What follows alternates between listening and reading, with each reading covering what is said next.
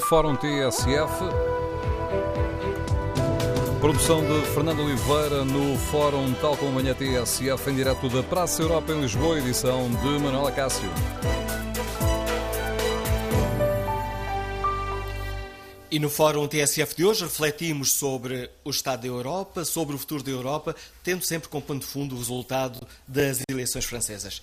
No Fórum TSF queremos ouvir a sua opinião como olha para os resultados destas eleições? Que lições podemos tirar do processo eleitoral em França? Número de telefone do Fórum 808-202-173. 808-202-173. Pode também participar no debate online, escrevendo a sua opinião no Facebook da TSF ou na página da TSF na internet. Quando clicar em tsf.pt, pode também responder ao inquérito. Perguntamos aos nossos ouvintes se a vitória de Emmanuel Macron pode ser importante para o futuro da Europa. E os primeiros resultados uh, são esclarecedores. 72% dos ouvintes que já responderam ao inquérito consideram que sim, a vitória de Macron pode ser importante para o futuro da Europa. Queremos, neste fórum, ouvir a sua opinião. Como é que olha para os resultados das eleições francesas? O que é que nos dizem os 34% de Marine Le Pen? É um resultado histórico para a Frente Nacional? E esta vitória de Emmanuel Macron pode, de facto, influenciar o rumo da União Europeia? Queremos ouvir a sua opinião. Recordo o número de telefone do Fórum 808-202-173. 808-202-173.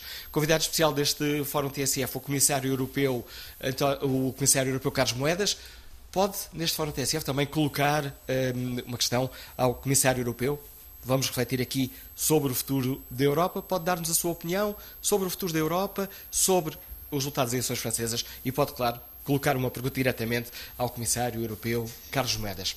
Bom dia, Sr. Comissário, bem-vindo a este Fórum TSF. Este é um dia de festa da, da Europa para hum, escutarmos o hino da alegria ou é melhor esperarmos por resultados das eleições francesas antes de lançarmos foguetes?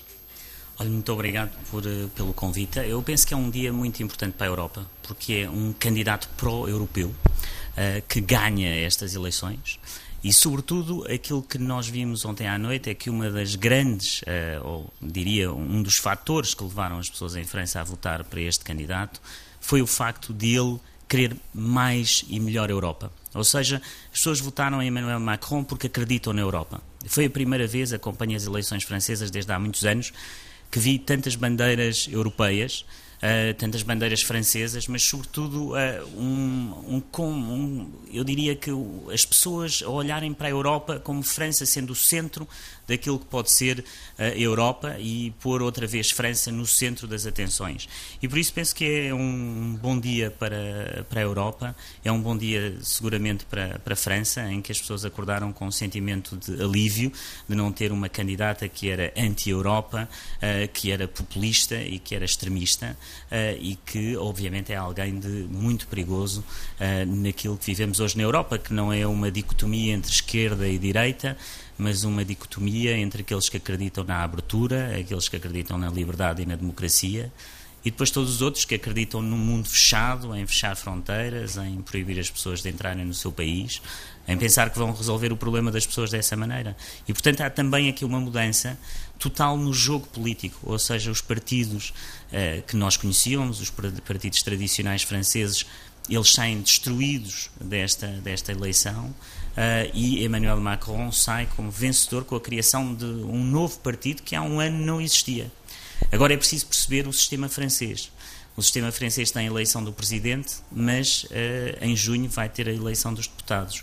E Emmanuel Macron vai precisar ter aqui uh, a capacidade de eleger deputados do seu movimento, a Marche, e vai precisar ter essa capacidade muito rapidamente para conseguir que o seu governo tenha capacidade e que tenha maioria uh, no Parlamento, porque ele vai definir, uh, ele vai tomar posse já antes de domingo e depois vai definir um primeiro-ministro e um governo, mas não vai ter apoio uh, parlamentar ainda até junho. Portanto, é um sistema muito diferente do, do nosso sistema, portanto, isso só para, os, para, as pessoas que estão a ouvir possam perceber esta diferença em que ele é eleito, mas não tem nenhuma maioria no Parlamento. Aliás, não, não, neste momento não tem nenhum deputado e, portanto, vai ter que construir essa, essa maioria parlamentar até junho. O Sr. Comissário é amigo de Emmanuel Macron, conhece bem o, o, o novo o presidente eleito de França.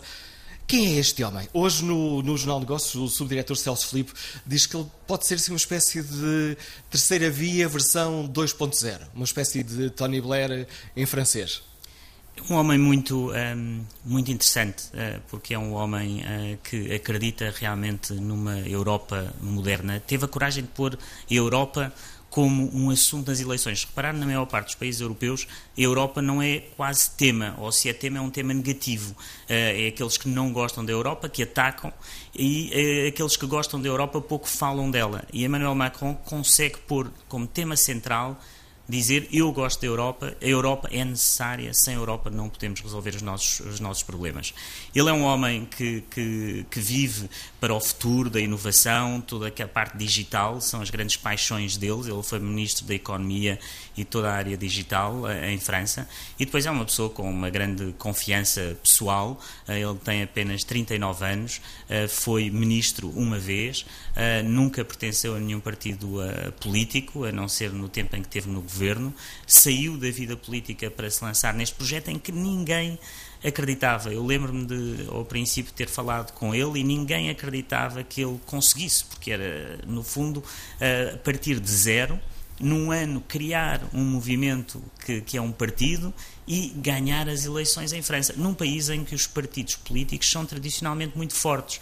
Seja, há uma base política muito forte das instituições e dos partidos e que de repente se vêem completamente encostados à boxe e ele avança com um partido que nem sequer tem um ano. Portanto, é um homem muito, uh, eu diria que, que, que, é, que é diferente uh, e, sobretudo, uh, num país em que tradicionalmente os, os políticos só chegam a lugares de poder com 60 ou 70 anos, ele ter 39 anos e ser o mais jovem presidente desde Napoleão descreve a, a capacidade que este homem tem de enfrentar estas dificuldades. Vamos continuar neste fórum a TSF a refletir sobre o futuro da Europa, à luz da vitória de Emmanuel Macron e da derrota de Marine Le Pen nas eleições uh, francesas. Convidamos os ouvintes a participarem neste debate. Queremos ouvir a sua opinião. Uh, como é que olha para as eleições uh, francesas? Ficou satisfeito com estes resultados? Como é que lê estes resultados? o que é que significa os 34% de Marine Le Pen? Um resultado histórico para a Frente Nacional em 15 anos ela duplicou os votos que o pai tinha conseguido nas presidenciais eh, de 2002. Eh, eh, e a vitória de Emmanuel Macron pode de facto ter um papel importante no futuro da Europa? Queremos ouvir a sua opinião. Número de telefone do Fórum 808-202-173. 808-202-173. Queremos ouvir a sua opinião e as suas perguntas ao uh, Comissário Europeu Carlos Moedas, convidado deste Fórum TSF, está aqui também para responder às suas uh, perguntas. Neste Fórum TSF, além do Comissário Europeu Carlos Moedas, contamos ao uh, telefone com o contributo de um antigo Comissário Europeu, o Dr. António Vitorino. Bem-vindo a este Fórum TSF. Bom dia. Como é que um europeísta convicto como o senhor olha para os resultados das eleições francesas? Bom, confesso, com um enorme alívio. Esse é o meu primeiro estado de espírito. Mas também com uma grande esperança, na medida em que a campanha de Emmanuel Macron foi uma campanha onde a opção europeia e os dilemas que se colocam ao futuro da União Europeia foram colocados no centro das posições do candidato. Não houve aqui tergiversações, mesmo naqueles temas mais difíceis e que poderiam ser considerados mais impopulares, como, por exemplo, a imigração, ou a liberdade de circulação dos trabalhadores ou a presença no espaço Schengen, contrariamente a outros, Macron foi claro, foi determinado e, naturalmente, isso para nós portugueses é, é muito positivo. Destas, eh, destas eleições, o que é que é mais importante? É a vitória de Macron ou a derrota de Le Pen? Bom, são as duas faces da mesma moeda. Há uma parte da vitória de Macron, sejamos honestos, que tem como forte motivação a derrota uh, da Le Pen. Mas, neste momento, o desafio com que os franceses estão confrontados é que, dentro de um mês, nas eleições legislativas, através da escolha política dos partidos que se vão apresentar às eleições, constituir uma maioria que seja capaz de sustentar este programa de Macron, que é simultaneamente um programa eh, pró-europeu, mas exigente com a Europa. Exigente no sentido que a Europa tem que responder às dúvidas, eh, aos anseios e até às desilusões daqueles que, eh, não tendo votado Macron, são, obviamente, cidadãos europeus e esse sentimento de apreensão sobre o futuro existe noutras sociedades, noutros países, para, os, para qual sentimento a Europa também tem que contribuir para responder.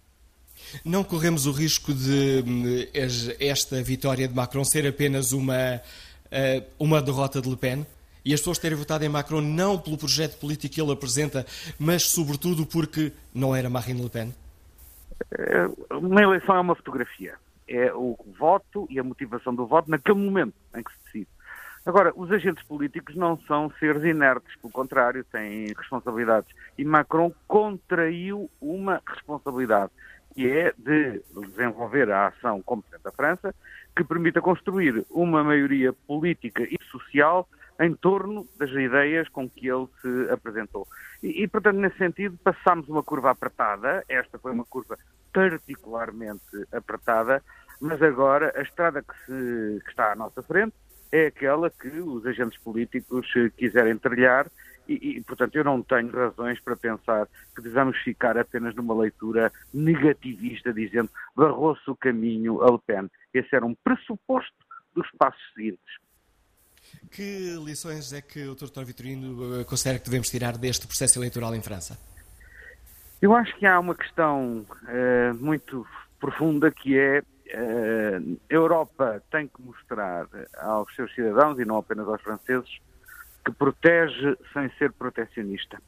Há dúvidas, angústias provocadas pela globalização, pela financiarização da economia, provocadas pela enorme revolução tecnológica que está em curso e, sobretudo, pela rapidez com que essa revolução tecnológica parece pôr em causa os postos de trabalho, uma certa ideia de contrato social.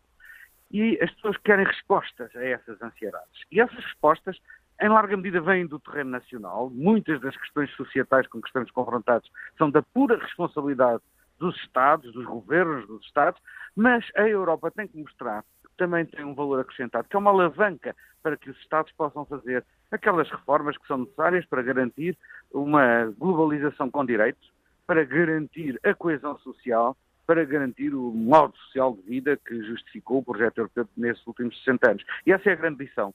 É preciso que aqueles que defendem a Europa saibam fazer a demonstração de que a Europa é capaz de proteger sem se fechar, sem ser hostil em relação àqueles que são diferentes, sem ser protecionista.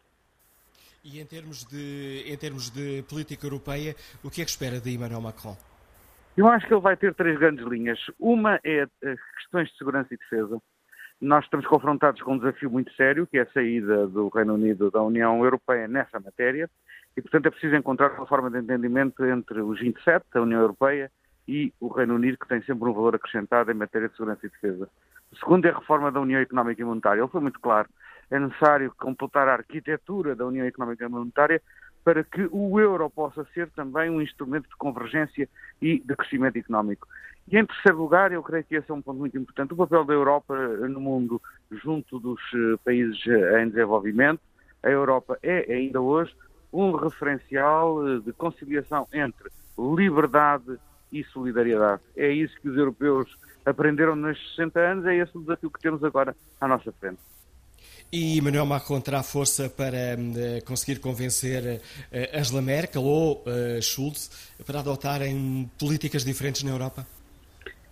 Bom, a Alemanha é como os porta-aviões. Nunca se pode esperar que um porta-aviões tenha a mesma agilidade que uma lancha rápida. Mas eu estou convencido de que Macron tem, e outros, entre os quais nós próprios, portugueses, temos a responsabilidade de mostrar aos alemães que essa mudança no rumo europeu é também do interesse alemão e essa é a minha profunda convicção. Não há um interesse alemão contrário à necessidade de uh, aprofundar e de reformar uh, a, a, zona euro. E, portanto, é preciso também que, que haja políticos na Alemanha com a capacidade de explicar isto aos seus cidadãos, mesmo que, à partida, isto pareça uma tarefa difícil de explicar aos alemães podemos olhar para Emmanuel Macron como um, um aliado de Portugal numa política menos austeritária ou como um parceiro de jogo da Alemanha, eh, precisamente nesse caminho que a Alemanha tem seguido até agora? Para As duas coisas são indissociáveis. Olha, as duas coisas são indissociáveis. Não é possível pensar que haja uma evolução da União Económica e Monetária que seja mais sensível aos países do Sul, à coesão, à convergência económica, que não seja simultaneamente uma Europa que conta com o apoio e o empenhamento alemão, onde os alemães também veem qual é o interesse do projeto comum dessa evolução da União Económica e Monetária pretendida pelos países do Sul. Não faço essa contraposição. Acho que, aliás, muitas das, das questões que eh, Macron levantou durante esta campanha, sobre a criação de um Fundo Monetário Europeu, sobre a necessidade de um orçamento da zona euro que permita o crescimento económico, sobre a necessidade da convergência das economias mais atrasadas em relação às economias mais desenvolvidas partilham uma moeda comum, muitas dessas questões são questões que têm sido levantadas aqui em Portugal e não apenas por este governo, já também pelo governo anterior e desde há muito tempo por aqueles que defendem uh, a Europa e, e, e, nesse sentido a força de Macron é também a nossa força, a força que nós próprios tivermos a defender estas ideias e os nossos interesses. António Vitorino, muito obrigado pelo contributo que trouxe à reflexão que fazemos hoje aqui no Fórum ATSF, partindo dos resultados das eleições francesas, tentamos perceber de que forma é que o caminho escolhido pelos franceses pode influenciar o rumo da União Europeia. Queremos ouvir a opinião dos nossos ouvintes, saber como olham para os resultados das eleições uh, francesas, uh, como é que lê o facto de, da Frente Nacional, ou melhor, de Marine Le Pen, candidata da Frente Nacional, ter conseguido um resultado histórico. E se esperam que esta vitória de Macron possa, de facto, ter uh, impacto na mudança de rumo da União Europeia. Queremos ouvir a sua opinião e as suas perguntas ao Comissário Europeu eh, Carlos Moedas, Comissário da Investigação, Ciência e Inovação, hoje convidado deste Fórum TSF, para nos ajudar a refletir sobre estas questões e para responder às suas perguntas. Para hum, participar no fórum, basta que se inscreva para o número de telefone 808-202-173, 808-202-173. 3. Antes de retomarmos a conversa com o Comissário Europeu Carlos Moedas, vamos ao encontro dos nossos ouvintes. José Navarro é radiologista, está em Palmela. Bom dia. Bom dia, José Bom Navarro. Dia, Fora. Bom dia. Estou. Sim? Bom dia, agora estamos a ouvi-lo. Ah, ok. Uh, bom dia, Manuel Cássio. Bom dia ao Fórum. Ora bem, um, analisando efetivamente as eleições em França, eu acho que o discurso que Macron fez está a ser mal analisado, ou pelo menos o conteúdo geral do discurso dele uh, ainda não foi bem interpretado. Em relação à Europa, ele disse que queria reestruturar efetivamente a Europa. Ele não é contra a Europa, é um europeu, mas efetivamente quer reestruturar. Ele não está de acordo, efetivamente, com o status que a Europa neste momento tem. E, de facto, hum, este é o dilema da Europa. A Europa, efetivamente, tem tomado um caminho, e a própria França, efetivamente, com um socialista que se diz que é socialista, que para mim, efetivamente, eu tenho muitas dúvidas acerca dos pensamentos destes homens que se dizem socialistas e depois invertem, efetivamente, o progresso da história. Isto é um dilema que nós temos para resolver com, e que são os políticos que estão no poder que o têm que resolver. Porque a Europa tem tomado um caminho, Manuel Cássio, nós temos milhões de, de miseráveis na Europa, pobres, desempregados, e temos efetivamente um aumento de riqueza um, concentrada em meio de, de, de mãos uh, na Europa. Temos um problema de corrupção na Europa. Aqui em Espanha, todos os dias agora são presas pessoas de um partido, que é o PPD, com alta corrupção hum, dentro do próprio partido e fora do próprio partido. Temos a violência doméstica, temos tanta coisa na Europa negativa e este, facto, este caminho da Europa tem que ser invertido. Nós temos que ter uma Europa de progresso, de fraternidade, como disse, e de igualdade, como disse há bocado o senhor embaixador francês. Mas isso tem que ser, tem que ser posto na prática. Porque, de facto, hoje nós vivemos numa insegurança brutal. Não é só a insegurança do terrorismo externo que vem da, da Ásia para a Europa, mas o próprio terrorismo interno. Hoje, quem vive sossegado na sua casa, no seu automóvel, na rua, ainda agora uma notícia que vem efetivamente acerca da visita do, Papa, do Papa a Fátima. Lá diz o jornal: cuidado com os carteiristas. Então, que tipo de sociedade andamos a construir nesta Europa? Ora bem, hum, eu quero uma Europa para os cidadãos, não, para todos os cidadãos, em que a riqueza que seja produzida seja distribuída em termos de, de, de igualdade uh, ou com mais justiça. Eu não quero esta Europa, efetivamente, que se anda aqui com medo de uma Maria Le Pen, pois com certeza, as pessoas têm que se agarrar a qualquer coisa para conter efetivamente um, todo este andamento da história. Temos um Estado laico em Portugal que se diz socialista, portanto, que se diz socialista e que depois faz discriminação. Ouça, é preciso uma reflexão sobre isto. Como é que efetivamente se pode privilegiar trabalhadores que trabalham para o Estado, para aqueles que, que são trabalhadores no mesmo país, de um setor. já nos estamos um... a desviar muito aqui do, do caminho da reflexão oh, oh, não, hoje no Fórum TSF. Mas, mas ouça, eu, eu desviei-me porque isto está tudo englobado. A, a, eleição do Macron, efetivamente, é uma, para mim é uma incógnita, porque ele apoiou o, o Hollande e vamos ver no futuro, efetivamente, uh, o que é que a França nos vai trazer, porque a França, efetivamente, com as suas políticas em prática do Hollande, gostou muito de fazer a, a metralha na Síria e, de facto, a condição da França hoje as fábricas, os empregos, etc. E a França está numa crise. Vamos ver o que é que o Macron nos traz no futuro. Bom dia. E obrigado pela sua reflexão neste Fórum TSF, José Navarro. Vamos agora ao encontro António Silva, funcionário público, está em Odivelas. Bom dia. Ora, muito bom dia para si e para o Fórum. Olha, a primeira conclusão que eu tiro das eleições em França é que é um descrédito total dos partidos que estiveram no poder, sei lá, durante estes últimos 30 anos a governar a França. E depois passam-se que agora vejo, começo a ver na, nas notícias, começo a ver os socialistas, os democratas, todos a, a quererem colar-se ao Macron como uh, um independente. Quer dizer, como se a vitória fosse dos, dos socialistas. É, é, uma coisa que, que, eu fico um bocadinho baralhado. Mas estes senhores são socialistas ou são independentes? Quer dizer, eles até deviam ter um bocado de vergonha de estarem a colar a um independente que diz que sempre, sempre disse que não tem nada a ver com os partidos, que eu também ponho isso em dúvida, que não tem nada a ver com os partidos, e agora vejo os socialistas e todos os democratas, os republicanos, todos a quererem colar-se ao independente. Isso também é uma coisa que me faz um bocado estorvo. A segunda conclusão que eu tiro é realmente que a Frente Nacional hoje é o maior partido francês. Depois, deixe-me deixe dizer-lhe uma coisa. Este, uh, não haja dúvida que, o, que os, os, franceses votaram na, na continuidade. E, e, a continuidade não é assim tão cor-de-rosa como as pessoas pensam, como, como, as pessoas pintam. É que às vezes vejo muitos jornalistas a falar como se a França vivesse num clima cor-de-rosa. A França não vive num clima cor-de-rosa. O desemprego é altíssimo. A perda de direitos sociais é imensa. As pessoas estão a perder direitos sociais, a perda do poder de compra, a dívida pública aumenta todos os dias, o crescimento económico é anémico.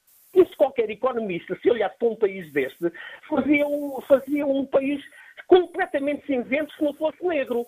Mas como foi o Macron que ganhou, epá, pronto, já está tudo cor-de-rosa. Se fosse a Le Pen que ganhasse, epá, era um país que era uma desgraça. Aliás, aconteceu também com os Estados Unidos.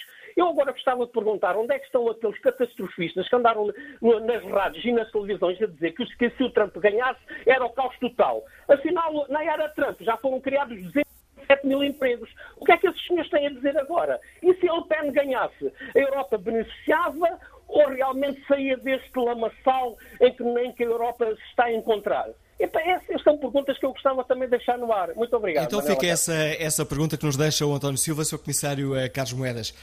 Se Le Pen tivesse ganho, seria uma desgraça ou, pelo contrário, uma vida nova para a Europa? Em primeiro lugar, uma nova queria, Europa. Muito obrigado. Eu queria agradecer tanto ao José Navarro como ao António Silva, porque aquilo que eles uh, descrevem nas intervenções deles é, o, no fundo, um descontentamento muito profundo. E esse descontentamento muito profundo uh, é refletido hoje nas pessoas não saberem o que é que a Europa faz. O que é que é a Europa para as pessoas? E é preciso clarificar qual é o papel da Europa. Porque muitas vezes as pessoas culpabilizam a Europa por ações ou por medidas que não são da responsabilidade da Europa, são dos países. E é isso que está a fazer, ou que está a construir, esta divisão entre as pessoas e a Europa. As pessoas deixaram de sentir a Europa e daquilo que a Europa as protege, sem ser protecionista, como dizia o António Vitorino. E o José Navarro falava da globalização. E eu penso que esse foi o grande erro dos políticos em geral, foi pensar que a globalização era apenas algo de muito bom e foi bom para aqueles países em que as pessoas viviam em grande pobreza porque retirou essas pessoas da pobreza. Foi bom para aqueles que eram muito ricos e ficaram mais ricos, mas não foi bom para as pessoas que vivem na Europa. Ou seja, as classes médias europeias uh, não tiveram e não receberam absolutamente nada da globalização e por isso votam na Marine Le Pen. Agora, o que as pessoas não sabem é que votar na Marine Le Pen só iria ainda construir uma, uma Europa que tivesse mais divisões, em que a economia não funcionasse. A senhora Le Pen diz que quer sair do euro. Isso seria um desastre para a França. E eu penso que é esta capacidade ou não que os políticos vão ter de dizer o que é que a globalização teve de mal. A globalização não conseguiu distribuir a riqueza pelas classes médias. Então o que é que nós vamos fazer para isso? O que é que vamos mudar? E o que é que vamos mudar nos países e na Europa? Isso. E esse é o grande ponto, Manela Cássio, e eu penso que na, na, intervenção do José Navarro e do António Silva uh, vem uh, ao de cima, é que as pessoas dizem, mas o que é que esta globalização me traz? Onde é que está a solidariedade? Onde é que, está, onde é que estão os políticos? E por isso uh, eu penso que percebo perfeitamente as intervenções deles e aquilo que lhes vai no coração, que é de certa forma revolta, por ver que nada se passa, aliás o José Navarro dizia, ele quer reestruturar a Europa.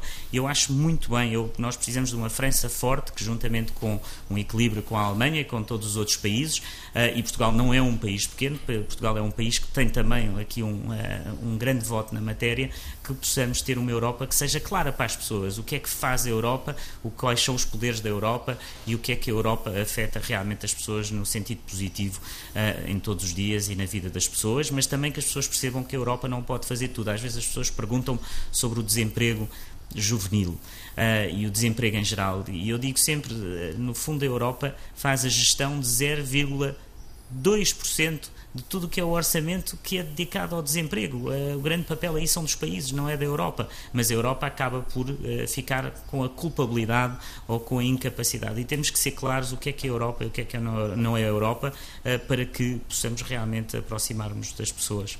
E, e parece-lhe que, que a Europa já percebeu que democracia e bem-estar económico são, fazem parte da mesma equação? Sem dúvida, eu penso que há uma. É que chegaram uma... atrasados a esta conclusão que parecia óbvia. É, eu penso que há aqui uma, uma culpa realmente do, do sistema e dos partidos em geral que não conseguiram perceber que esse bem-estar era essencial para o crescimento e que acharam que através de deixar uma globalização de certa forma selvagem que isso ia acontecer naturalmente. E não acontece, acontece se houver realmente aqui uma intervenção, e daí a, a importância da Europa, porque só a Europa de uma forma supranacional, acima dos países, pode ajudar e pode fazer com que essa distribuição de riqueza seja mais justa. Eh, e eu penso que, que é isso que, que, estamos a trabalhar com o Livro Branco e com o Presidente Juncker, de ver quais são os cenários para a Europa. Porque os europeus podem nos dizer que querem menos Europa, que querem que a Europa faça menos, mas pelo menos vamos ser claros. E eu penso que é isso que nós vamos ter que definir no próximo ano. Ora, vamos uh, retomar a opinião dos, e as questões dos nossos ouvintes para participarem no fórum. O fórum hoje uh, está aqui na Praça Europa, em Lisboa, mas as regras são as mesmas de sempre, o número de telefone é o mesmo de sempre. Queremos ouvir a sua opinião sobre as eleições uh, em França e sobre a importância que a vitória de Macron pode ter no rumo da Europa. Para participarem no fórum, tem à disposição o número de telefone 808-202-173, 808-202-173. 173. Vamos ao encontro António Casaca, professor do ensino superior, está neste momento em viagem. Bom dia. Bom dia, estamos a ouvir. Estamos a ouvi-lo em condições razoáveis, António Casaca. Bom dia. Um, bom dia para si, bom dia para o Comissário Carlos Moedas. Eu gostava primeiro de, de, dizer que estou muito satisfeito e muito aliviado com a vitória de, de Emmanuel Macron, obviamente. Estou também uh, preocupado por 11 milhões de franceses votarem na senhora Le Pen. Um, e também algo preocupado pelo facto de ter lido uma, uma sondagem que uma parte significativa de, de jovens lusodescendentes votaram na Marine Le Pen. Mas isso é uma questão, talvez, para, para, outro, para outro momento. Eu gostava de chamar a atenção para dois factos que me parece que ainda não foram sublinhados pelos seus, pelos seus convidados. Primeiro, o facto de, da vitória de Macron uh, representar também uma derrota da, da, da extrema-esquerda em França, que teve uma posição muito dúbia, mas também em Portugal, onde, digamos, não houve uma, uma clara, digamos, eh, posição em defesa da, da democracia e, e, que embarcou num discurso algo, um, digamos, algo ambíguo. Um, em segundo lugar, foi uma, uma derrota uh, de, dos hackers russos que divulgaram informações caluniosas sobre, sobre, sobre Macron, ainda no, na, nos últimos dias divulgaram imagens da campanha. Foi uma derrota uh, da Wikileaks, pôs esses, uh, esses e-mails disponíveis. Foi uma, uma derrota da, da alt-right americana. E um, ehm, já agora gostava de também dizer que não, não acredito em homens providenciais e não acho que o. Macron vá salvar a Europa. E já agora gostava de dizer que uh, Para mim, as questões fundamentais uh, com que a Europa uh, se debate são o falhanço absoluto da solidariedade europeia na questão da, das dívidas públicas e, como dizia no, no, outro dia numa entrevista um professor de, de economia de Harvard, que o nome não ocorre agora, a Europa deixou que uma crise uh, dos bancos uh, se transformasse numa crise uh, das dívidas públicas e, sobretudo, que fosse, fosse visto como um resgate aos países do Sul, aquilo que foi, na verdade, um resgate aos bancos do norte da Europa, que tinham uma elevada exposição às dívidas públicas grega, italiana, portuguesa, espanhola, etc. E, um, em segundo lugar, o falhanço também muito, muito triste na, na crise dos refugiados, ou seja, um, viram-se posições individuais e não se viu uma posição da Europa um, na, na, na, crise dos refugiados. Uh, recentemente, o Sr. Juncker dizia que a Itália e a Grécia não têm culpa da posição geográfica que têm. E, e, e ainda bem que temos a Itália e a Grécia a lidar com os refugiados, porque uh, têm, apesar das dificuldades internas, feito um trabalho extraordinário. E, portanto, eu gostava de saber uh, a opinião do, do Comissário Carlos Moedas sobre em que é que uh, vão mudar ou em que é que acha que o Emmanuel Macron pode ajudar a mudar esta, este falhanço uh, da Europa que acho que é responsável pelo crescimento dos movimentos populistas na, na, Europa. Muito obrigado, bom dia. Obrigado, obrigado pela sua participação e pela, pelas questões que nos deixa António Casaca. Ora, Sr. Comissário, como é que responde a este, às inquietações deste nosso ouvinte? Olha, em primeiro lugar, uh, queria só fazer aqui alguns comentários à, à, excelente intervenção do António Casaca e do facto de ele dizer que temos realmente 10, 11 milhões de pessoas em França que votaram na Le Pen e ele referia que tinha lido que alguns eram luso-descendentes. E isto para mim é importante porque as pessoas que votam na Marine Le Pen, eles não votam uh, num sentido ideológico, muitos deles votam porque estão revoltados, porque estão revoltados com o sistema. Uh, e essa revolta é aquilo que faz com que as pessoas votem nestes partidos. O que é um bom sinal, porque se as pessoas votassem pela ideologia racista, xenófoba e de extremismo que estes partidos têm, então eu ficaria muito preocupado. Mas felizmente muitos destes votantes são apenas pessoas muito descontentes com o sistema que não têm esperança e olham para os políticos tradicionais e não veem uma resposta. E isso é um ponto muito importante. Aliás, mais do que estes 10, 11 milhões de votos da, da senhora Le Pen, temos 16 milhões de votos nulos e brancos. O que quer dizer que há pessoas que se deram ao trabalho de sair de casa para ir dizer que estavam contra, que não queriam votar nem num nem no outro. E, é, como dizia o António Casaca, realmente é um descrédito total para os partidos uh, tradicionais. Depois, uh, falou também, e muito bem, sobre a extrema-esquerda. E, e, muitas vezes as pessoas esquecem-se que há uma, realmente uma colagem entre a extrema-esquerda radical e a extrema-direita radical. Aliás, é muito interessante ver no Parlamento Europeu como em muitas posições que são tomadas e muitos votos no Parlamento Europeu, a extrema-direita e a extrema-esquerda radical se juntam e votam exatamente no mesmo, no mesmo sentido e, portanto, é, é, é bom que se diga e é bom que fique claro que houve uma parte da extrema-esquerda francesa que não foi clara no pedido a um voto a Emmanuel Macron. Eu acho que isso define uh, uma extrema-esquerda que não suporta a ideia de que há candidatos moderados, que há pessoas que querem o bem da Europa e isso uh, é importante para o futuro. Depois falou também o António Casaca sobre a solidariedade sobre uh, os refugiados e aí vê-se que grande parte dos votantes na Marine Le Pen votaram exatamente porque uh, tinham medo da imigração, têm medo dos refugiados e isso mostra que esta questão dos refugiados tem que ser gerida a nível dos países com a ajuda da Europa, mas a Europa tem um papel fundamental. Sem a Europa não se consegue resolver um problema como o problema dos refugiados e uh, esse é o papel importante que vamos ter nos próximos tempos, é gerir esta capacidade de uh, controlar os fluxos, de resolver os problemas de base desta, desta, desta, desta crise migratória. E retomaremos este debate e esta reflexão sobre a Europa e sobre as eleições francesas já a seguir ao noticiário das 11. Queremos ouvir as opiniões, as reflexões dos nossos ouvintes e as questões que gostariam de colocar a Carlos Moedas. O número de telefone do Fórum é o 808 202 173. Retomamos o debate a seguir ao noticiário.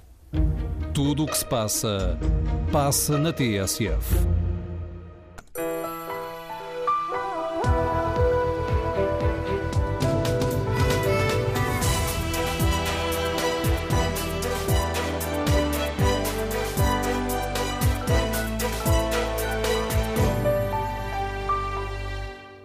No Fórum TSF refletimos sobre o eh, futuro da Europa, tendo como pano de fundo o resultado das eleições presidenciais eh, francesas. Temos convidado aqui neste estúdio TSF na Praça Europa o Comissário Europeu eh, Carlos Medas. Sr. Comissário, aquela, aquela hum, luta ideológica esquerda-direita parece ter passado para segundo plano nestas eleições, nestas eleições francesas. A Europa e as políticas europeias tornaram-se no, no grande ponto de clivagem política? É verdade, porque no fundo aquilo que hoje temos é que as pessoas querem perceber o que é que é a Europa. O que é que a Europa faz por elas. Quando eu, em 1993, fui pela primeira vez para o programa Erasmus e recebi um cheque uh, que dizia 16 mil francos franceses para eu ir para Paris, eu percebi o que é que a Europa estava a fazer por mim. E nestes 20 anos as pessoas perderam um bocadinho essa noção. Ou seja, a Europa tem demasiados intermediários. As pessoas não sabem quem é que faz o quê, o que é o papel da Europa, o como é que a Europa os pode ajudar. E a Europa tornou-se realmente uh, num tema de divisão entre aqueles que acreditam que a Europa é positiva e que a Europa está aqui para resolver problemas e que sem a Europa num mundo globalizado não poderíamos resolver esses problemas, seja a cibersegurança, seja os refugiados, o terrorismo, sem a Europa não os conseguimos resolver, e outros que dizem, como a senhora Le Pen e muitos outros extremistas, que não precisam da Europa, que os países sozinhos podem resolver esses problemas. E, portanto, a, a, a luta que era um pouco entre esquerda e direita tornou-se entre aqueles que acreditam nesse tipo de mundo aberto e aqueles que não acreditam nesse mundo e que dizem que o mundo deveria voltar para trás. Mas voltar para trás para um mundo que já não existe ou um mundo que nunca existiu. É muito interessante voltarmos a ler os escritos de Stefan Zweig, um grande escritor austríaco, que nos anos 30 já escrevia sobre estas preocupações, é? em que dizia caminhávamos na altura para a Segunda Guerra Mundial e hoje lemos aquilo que ele escrevia e é aquilo que nós falamos hoje sobre os problemas de como é que será a Europa, como é que a Europa pode comunicar a importância da Europa uh, e que naquela altura levou ao extremismo e levou à Segunda Guerra Mundial e levou à pobreza, ao desastre, ao horror, que foi uh, a Segunda Guerra Mundial e eu penso que temos que refletir muito sobre isso, temos que ensinar isso uh, às nossas, aos nossos filhos, da importância de que sempre que o mundo se fechou, foi a guerra. Uh, penso que era o Mitterrand que dizia que o nacionalismo é a guerra. Uh, e temos que ter muito cuidado porque hoje as pessoas no dia a dia já não conseguem ver, ver, o valor da Europa e pensam que talvez isso seja uma solução a essa solução de nos fecharmos sobre nós próprios, mas que nunca funcionou historicamente. Porque hum, há bocado do, o comissário Carlos Mendes defendia que temos que falar mais da Europa e explicar o que faz a Europa. Uh, mas por estranho que possa parecer, a Europa, uh, ou o, o, debate sobre a Europa está a agravar as divisões, as divisões políticas. Porque os partidos tradicionais uh, quase passaram por cima das diferenças sobre a Europa. Havia um pacto europeu. E fingi, fingimos que não existem alguns problemas para que o essencial se cumpra. Ora, esse debate que foi silenciado regressa quase com um megafone pela mão da, das forças mais extremistas, ou à direita ou à esquerda. Claro, porque essas forças utilizam uma bandeira fácil, que é a bandeira de acusar a Europa, quando a Europa depois não se consegue defender porque no, na gênese daquilo que é a Comissão Europeia, de, as instituições europeias, era uma certa descrição em relação aos países. Os países eram aqueles que estavam na frente de batalha, eram aqueles que davam as boas notícias. E as más notícias eram as notícias que vinham da Europa. E as pessoas criaram e bateram na Europa e tudo aquilo que se passou no Brexit e que se passou e que se está a passar em muitas partes do mundo é essa dificuldade que hoje temos em ter uma Europa que fale pela positiva há, um, há um mês atrás, um grande cientista europeu descobriu sete novos planetas sete novos planetas, dos quais três podem ter uh, vida. Uh, isso não foi noticiado. Uh, aliás, quem noticiou foi a NASA, não foram os europeus. Ou seja, essa Europa positiva, aquilo que nós fazemos todos os dias de positivo pelas pessoas, na ciência, na inovação, no digital, não é comunicado não é comunicado porque não chega a ser notícia. Portanto, temos que nos bater e temos que lutar para que seja notícia. Mas o, o projeto europeu não está eh, em contraciclo com a ambição dos povos uh, europeus, porque em muitos pontos que mexem com a nossa vida uh, concreta, uh, ora, não é o povo que é mais ordena, é Bruxelas. Não há aqui um. Quase dois, permita-me quase a expressão, duas locomotivas é, é, que vão em sentidos opostos. Não porque, repara, aquilo que disse é interessante, é sempre o povo quem mais ordena, porque as decisões que são tomadas em Bruxelas são as decisões que os países decidiram. Os países muitas vezes é que depois se escondem atrás das suas próprias decisões e mentem ao seu próprio povo a dizer que aquela é uma decisão de Bruxelas. Não há decisões de Bruxelas, há decisões dos países europeus que, reunidos à volta da mesa, tomam essas decisões e que depois a Comissão Europeia é o braço executivo dessas, uh, dessas decisões. E as pessoas não têm esta noção que a Europa e as decisões da Europa são tomadas por nós, os europeus, e que nós podemos mudar a Europa nós podemos mudar a Europa para algo diferente se assim o quisermos. Mas ouvimos, peço desculpa interromper, ouvimos muitas vezes no debate, uh, quando ouvimos, quando escutou as pessoas, porque é que não vão votar, e dizem, mas votar para quê? Eles em Bruxelas é que, é que, é que decidem. Ora, com este pano de fundo, a ideia da Europa das pátrias é sedutora e se calhar não é compatível com a Europa Europeia, permita-me aqui o pleonasmo.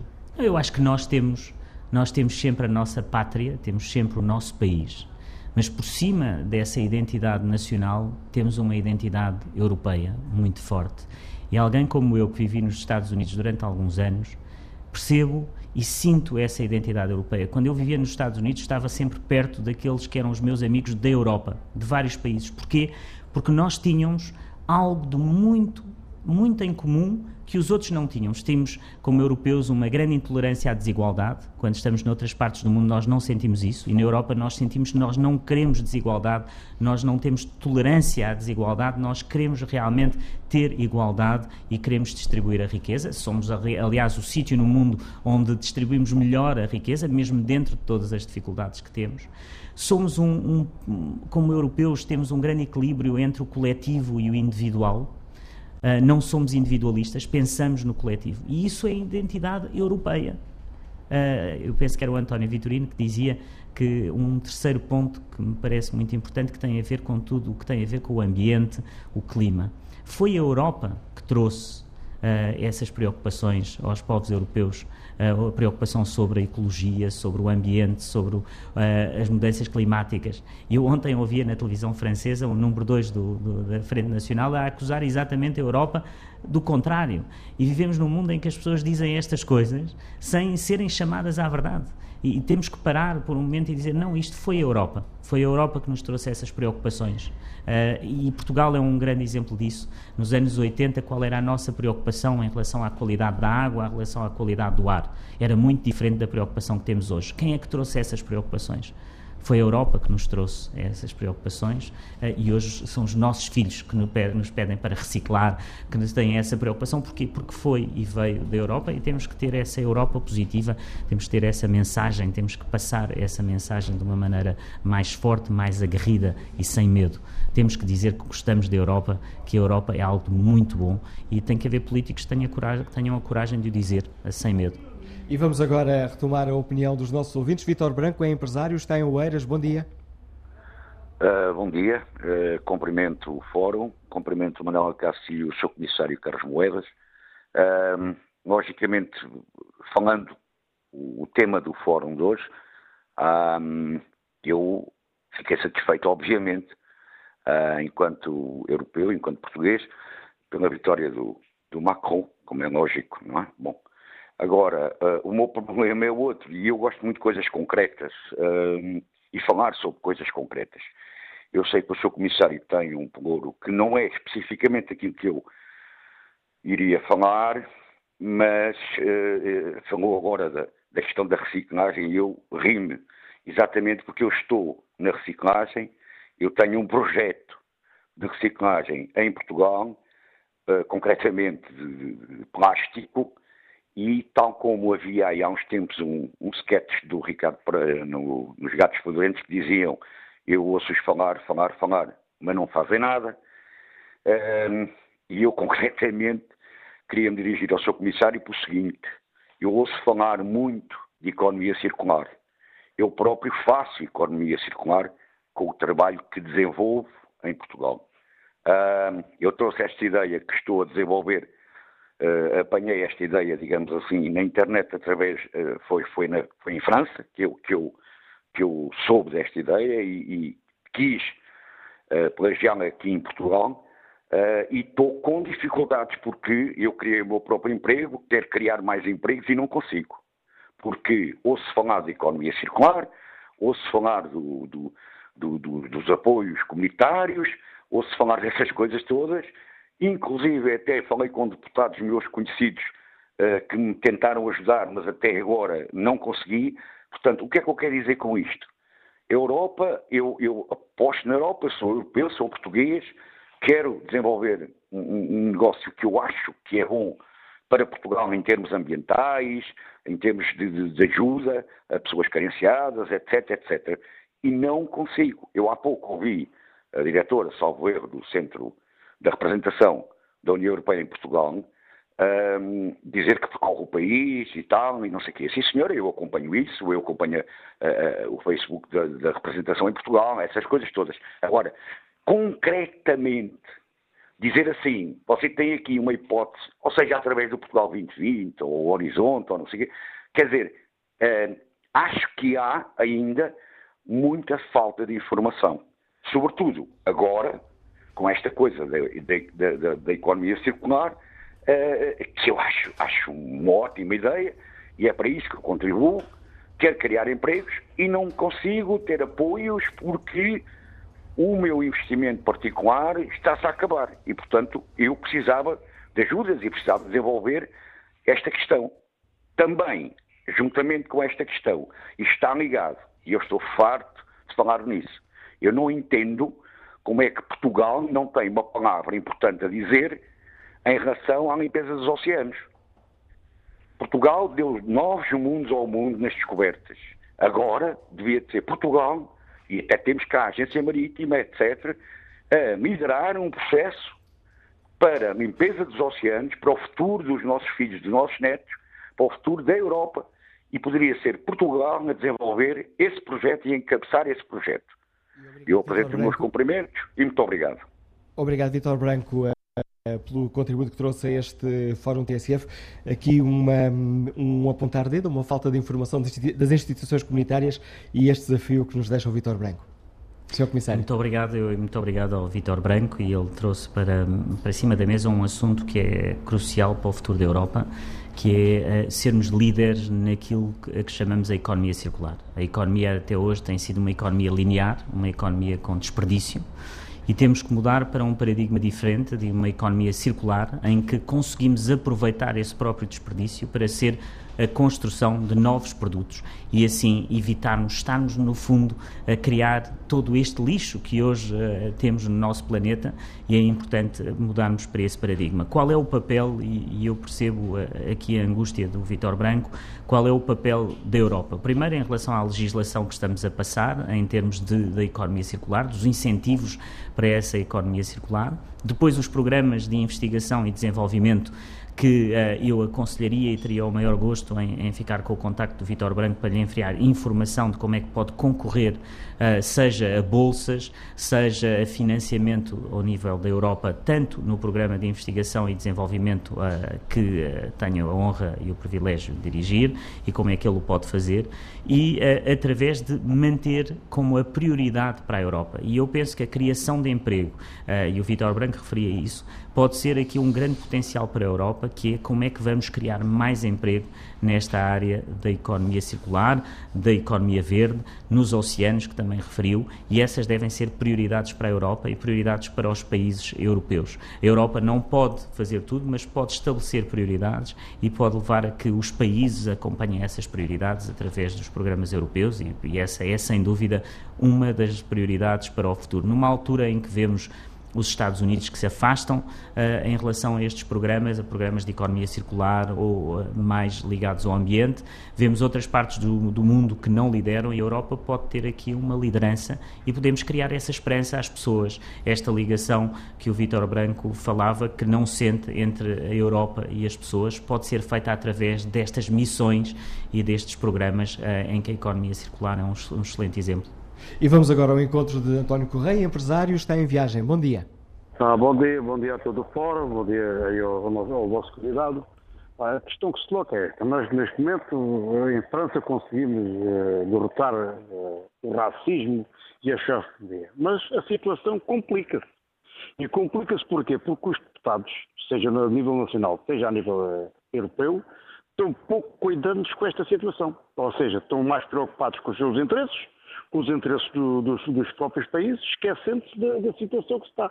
E neste momento, se não se resolver os problemas de uma democracia transparente, uma democracia, já não digo honesta, porque não estou a dizer que, sou, que somos honestos, mas uma democracia que faça, que faça sentido o problema dos povos, podemos ter a certeza que agora não foi eleita a Le mas daqui a quatro anos é muito preocupante os 30, os 30 e tal por cento que ela teve, mas é uma verdade que nós contribuímos e temos contribuído exatamente com esta situação de, de, não, de não tomar em mãos a, a, situação.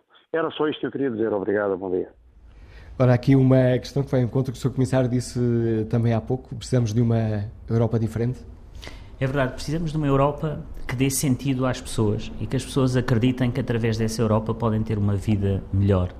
Uh, eu acredito que poderemos uh, utilizar aqui a ciência, a inovação, o futuro para criar essas missões, para criar missões de ciência em que as pessoas acreditem e tenham, tenham orgulho em ser europeus. Mas o António Correia dizia, e, e é verdade, a situação pode complicar-se. Nós olhamos para aquilo que na altura, em 2002, Jean-Marie Le Pen teve como votos, que foram mais ou menos 5 milhões de votos, e hoje uh, Marine Le Pen conseguiu duplicar esses números de votos. O discurso dela ontem à noite revela um, da sua parte a capacidade que ela vai ter ou não de se renovar e afastar-se da imagem do pai. Eventualmente, ela deixou um bocadinho no seu discurso, não se percebeu bem se ela queria um, criar outro partido e por isso uh, o António Correia tem razão, a situação pode vir a complicar-se se nós não conseguirmos mudar, se não conseguirmos ter uma Europa que seja mais clara para as pessoas, que as pessoas percebam o que é que a Europa faz, mas também uma Europa que dê esperança às pessoas, que tenha e que ajude a construir o sonho de ser europeus uh, de uma forma concreta. Isso foi o caso uh, daquilo que foi o programa Erasmus, uh, daquilo que foram os programas da ciência desde há 20 anos, que têm construído europeus que acreditam profundamente na Europa, que são os jovens. e temos que conseguir implicar e temos que conseguir ter esses jovens do nosso lado, e para isso é preciso tomar decisões complicadas, duras, daquilo que são os poderes ou não da Europa. Eu penso que as pessoas estão cansadas de não perceber quais são os reais poderes da Europa.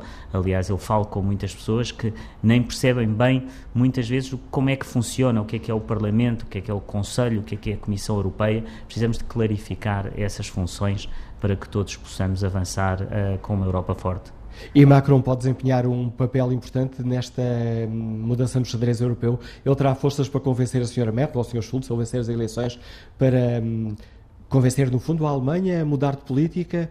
Uh, bastava que a Alemanha bastava, isto bastava muitas aspas, mas bastava que a Alemanha adotasse uma política mais expansionista, um, reduzindo o excedente comercial que tem para ser de facto a locomotiva ou de novo a locomotiva da economia europeia é muito importante que haja um equilíbrio forte entre no eixo franco-alemão, ou seja, que a França e a Alemanha estejam em equilíbrio.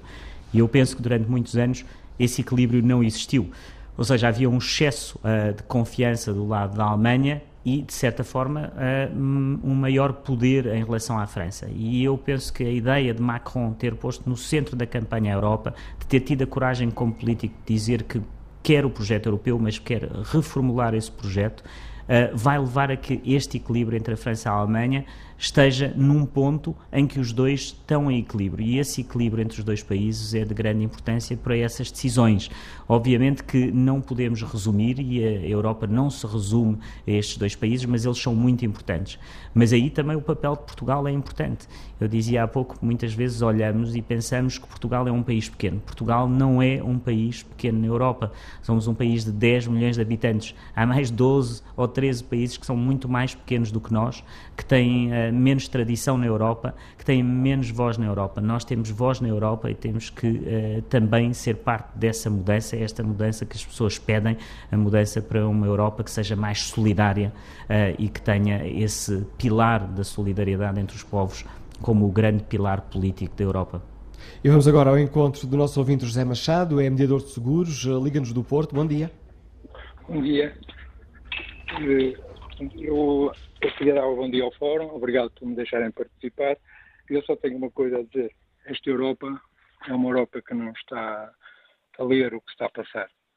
Nós vemos a extrema-esquerda a crescer, vemos uh, uh, os, a falta de, de, de, dos líderes europeus de ver o que está a passar no país.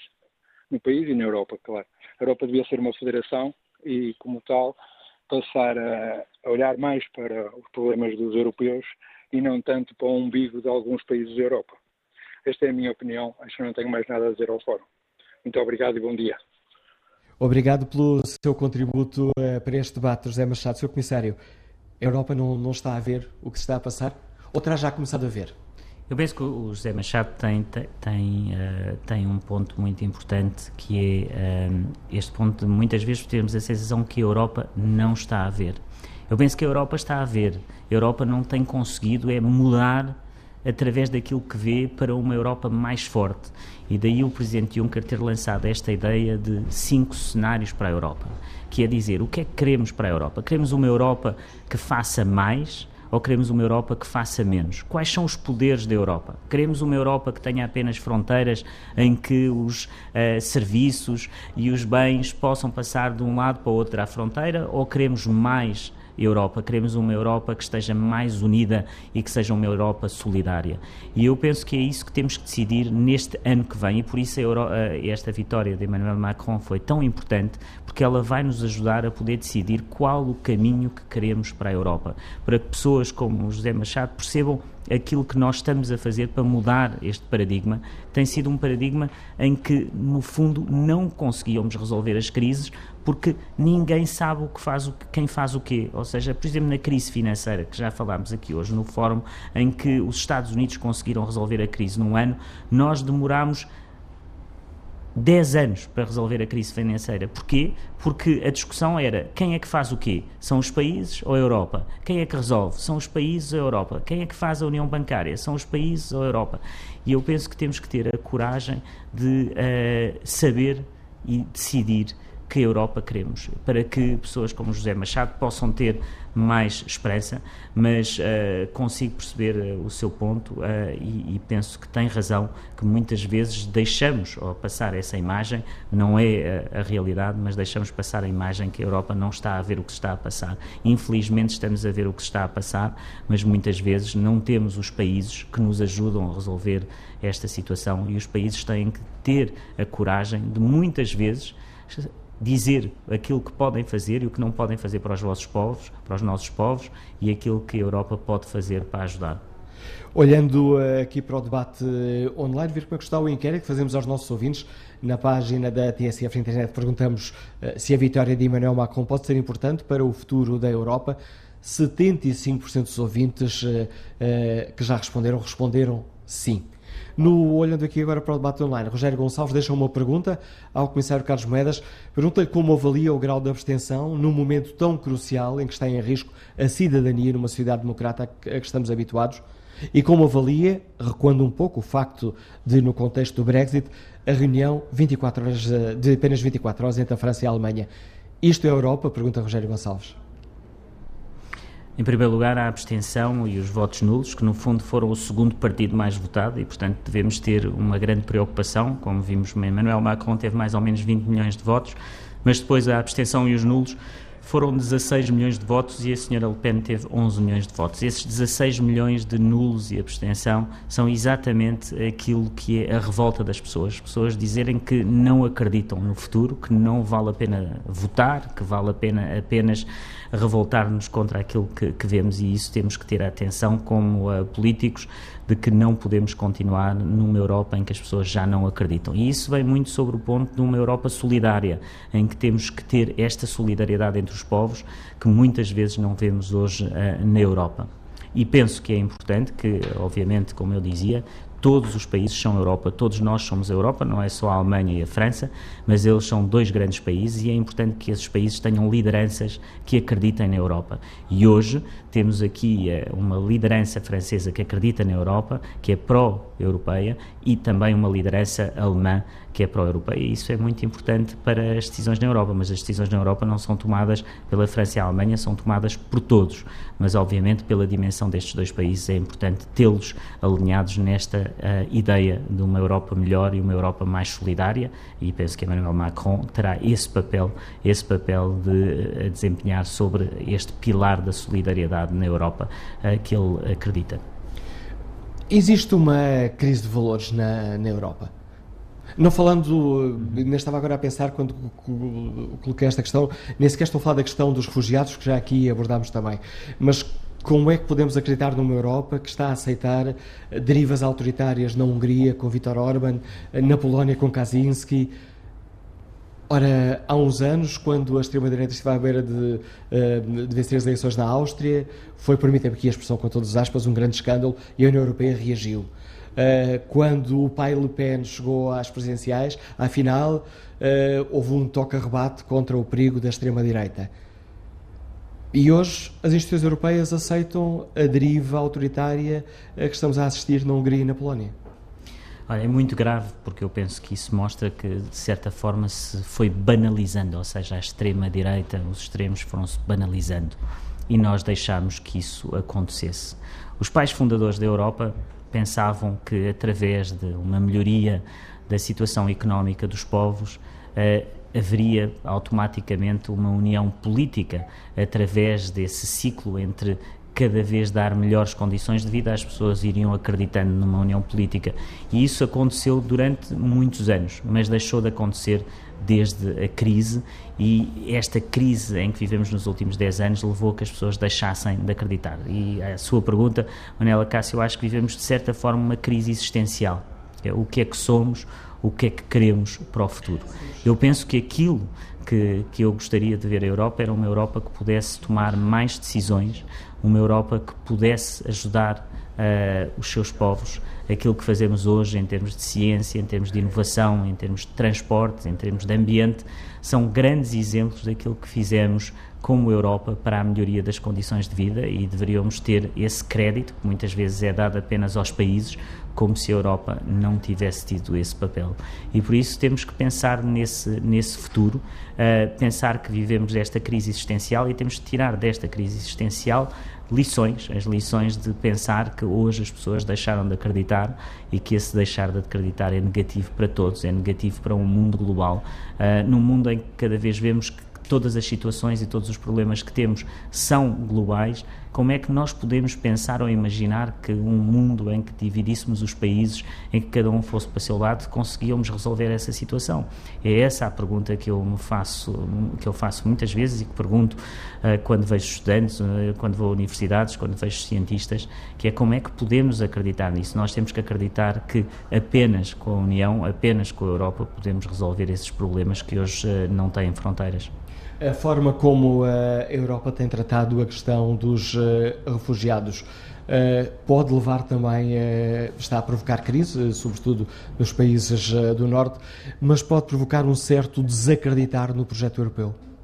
É verdade, eu penso que a gestão e aí a Europa e a Comissão e o Presidente Juncker foram desde o primeiro dia de certa forma, tivemos sempre a visão que era um problema que tinha que ser resolvido uh, a nível europeu, porque nenhum país sozinho consegue resolver esta situação.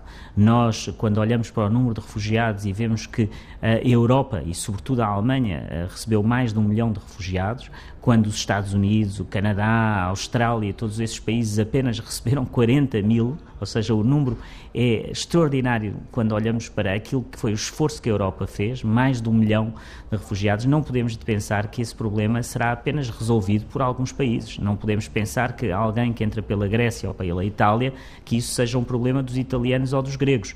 Temos que ter capacidade, ter solidariedade e de dizer que esse problema é um problema europeu. E é essa falta de solidariedade uh, em que muitos países, como foi o caso da Hungria, não mostraram essa capacidade, não mostraram que eram solidários entre uns e outros. E isso uh, tem vindo a minar uh, aquilo que é o nosso trabalho e o trabalho que é um trabalho de dizer o que é que nós podemos fazer, não só para ajudar estas pessoas que merecem ajuda, que devem ser ajudadas, mas também como é que podemos resolver a situação nos países de origem, ou seja, como é que nós vamos para os países em que estão hoje em guerra e podemos ajudá-los a reconstruir as próprias instituições.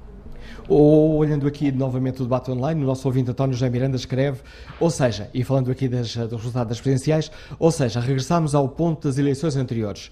Já a eleição de Hollande era determinante para a consolidação da Europa e foi o que se viu.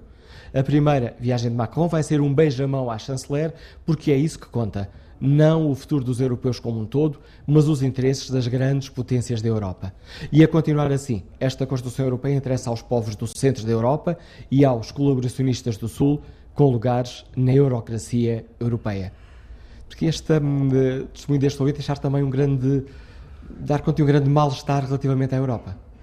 É, as pessoas uh, não acreditam que a Europa os possa ajudar, mas eu gostaria de comentar o, o, esse ouvinte, ou internauta, que dizia que uh, o facto de, de, Emmanuel Macron ir visitar a chanceler Merkel, eu acho que isso é muito importante. Aliás, amanhã festejamos o Dia da Europa, o 9 de maio, 9 de maio de 1950, com a declaração Schuman. Schuman era francês, mas tinha nascido alemão, portanto este eixo franco-alemão é muito importante para a Europa e, portanto, é normal que Emmanuel Macron uh, visite a chanceler Merkel, exatamente porque necessitamos, para ter uma Europa forte, necessitamos uma França forte e uma Alemanha forte. Mas aquilo que, que, me choca talvez mais no comentário é o comentário de dizer, uh, e esses tecnocratas e esses eurocratas, que é exatamente o contrário daquilo que nós queremos ser. Aquilo que o Presidente Juncker sempre acreditou foi que esta Comissão deveria ser uma Comissão política, que tomasse decisões políticas. E mostramos bem que éramos uma Comissão política, como tu, quando tomámos as decisões, por exemplo, em relação às potenciais multas uh, contra Portugal e contra a Espanha. Tomámos uma decisão que era política, exatamente para que isso não acontecesse. Portanto, não, é, não são os eurocratas, são realmente, no caso da Comissão, é uma comissão política que toma decisões políticas e essas decisões são para que haja mais solidariedade entre os povos e para que tenhamos uma Europa melhor. Portanto, penso que, uh, que era importante esclarecer esse ponto. E vamos agora ao encontro do nosso ouvinte Francisco Ribeiro, professor, escuta-nos no Seixal. Bom dia. Bom dia, Manuel Castro. Bom dia ao Sr. Comissário Carlos Moedas. Antes de mais uma pequena alteração, eu não sou professor, sou profissional de saúde. Uh, uh, em relação à vitória do Sr. Macron, uh, a minha opinião é a seguinte: é preciso ver aqui uma coisa importante. Porque, por um lado, temos uma larga maioria dos eleitores franceses a votarem num pró-Europa. A verdade é que temos uma fatia significativa, aliás, a maioria, que não só não se revê na Europa como ela é, mas também não se revê em nenhuma das alternativas viáveis, que é o resultado expresso pela soma dos votos na Marine Le Pen e na abstenção. E em relação a. E tinha uma pergunta ao, ao Sr. Comissário Carlos Moedas, uh, que ouço muitas vezes neste fórum, e que, tanto quanto sei, tenho ideia que ele tem uma participação na Comissão Europeia na área do orçamento ou das finanças, não tenho bem a certeza exatamente qual é a área, mas sei que é numa dessas áreas. Como é que é possível nós queremos uma Europa solidária, uma Europa uh, que trabalhe pelo bem comum? Já agora, peço desculpa, peço desculpa a interrupção, o Sim. Comissário Europeu responsável pelas pastas da investigação, ciência e inovação. Da parte ah, do é? financiamento, é, é, é, é, também uma das pessoas que procura financiamento para, para as pastas que gera. Pronto, uh, mas a minha pergunta é, como é que nós podemos querer uma Europa solidária quando temos uh, um grupo europeu, que penso que não seja um grupo oficial, mas ele existe e tem peso, que é o Eurogrupo, quando temos uh, imensos, imensos uh, atores na área da, do Parlamento Europeu, da Comissão Europeia, etc., a tomar atitudes e a manifestar atitudes constantes que visam a destruição do poder económico individual de cada país, de, de determinados países, nomeadamente Portugal, que essa, esses comportamentos visam de uma forma completamente descarada e vergonhosa o aumento do poder económico dos países do norte e centro da Europa e que, por outro lado, ah, não são capazes de tomar uma única decisão que tenha em vista o benefício dos europeus como um todo, mas sim o benefício dos europeus de primeira são os europeus de, desses países do norte e do centro da Europa. Isto não é possível. E não é possível porque a Europa que nós temos hoje, ela nasce da sociedade do carvão e do aço, que era uma sociedade capitalista que tinha visto a produção de capital, por sua vez vai se transformar numa comunidade económica europeia que, uma vez mais, tem em vista o fortalecimento do capital, e agora temos uma União Europeia que, que pretende arvorar-se numa coisa extremamente solidária, mas que a verdade é que não é, porque todas as pessoas que têm algum poder de decisão dentro da Europa então, tem única em vista o poder económico, ou seu pessoalmente, ou de grupos económicos que elas defendem. E doutor, uh, doutor Carlos Moedas, é assim, eu pessoalmente eu não tenho a ideia que a Europa está cega em relação ao que está a passar aos países. A Europa tem muito bem noção, só que a Europa não consegue responder porque a Europa não tem provado essa solidariedade. A Europa neste momento tem provado, aliás, não é a Europa, é a Comissão Europeia, o Parlamento Europeu, as regras europeias têm provado a obtenção de capital e o benefício de uns em vez dos outros.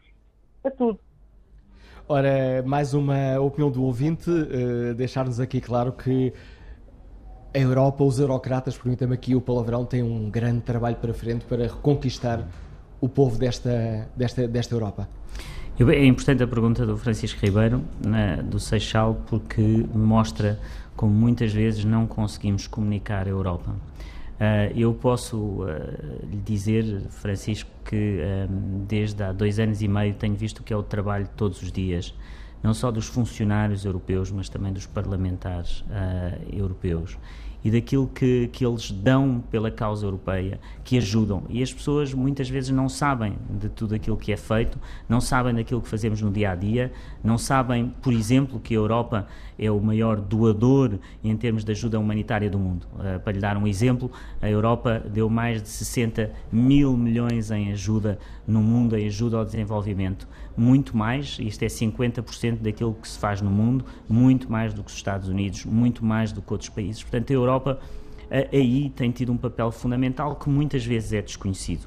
No caso dos refugiados, em que nos últimos três anos conseguimos uh, salvar mais de 500 mil vidas, conseguimos uh, dar mais de 10 mil milhões pela solidariedade, solidariedade europeia para esses países. E, e, e muitas vezes, exatamente porque na, na comunicação, uh, tudo o que é Europa positiva, e eu não quero dizer aqui que tudo está bem, porque eu sei que não está bem, mas muitas vezes aquilo que está bem não é sabido, as pessoas não sabem, não têm essa informação, e a única coisa que ouvem muitas vezes são um, ou mentiras, que muitas vezes são ditas sobre aquilo que é o papel da Comissão. Vimos isso no Brexit, em que diziam tudo aquilo que tinham sido as diretivas europeias que impediam os ingleses de ter uma vida normal e que tinham que ter os produtos formatados e que não eram verdade. Uh, e uh, não falamos daquilo que são o grande papel, o grande papel da União Europeia, da Comissão Europeia no dia a dia, nos fundos estruturais, naquilo que tem sido o desenvolvimento, que foi o desenvolvimento de Portugal, mas também é o desenvolvimento de outros países na Europa. E o Francisco Ribeiro tem um ponto, porque repare, por exemplo,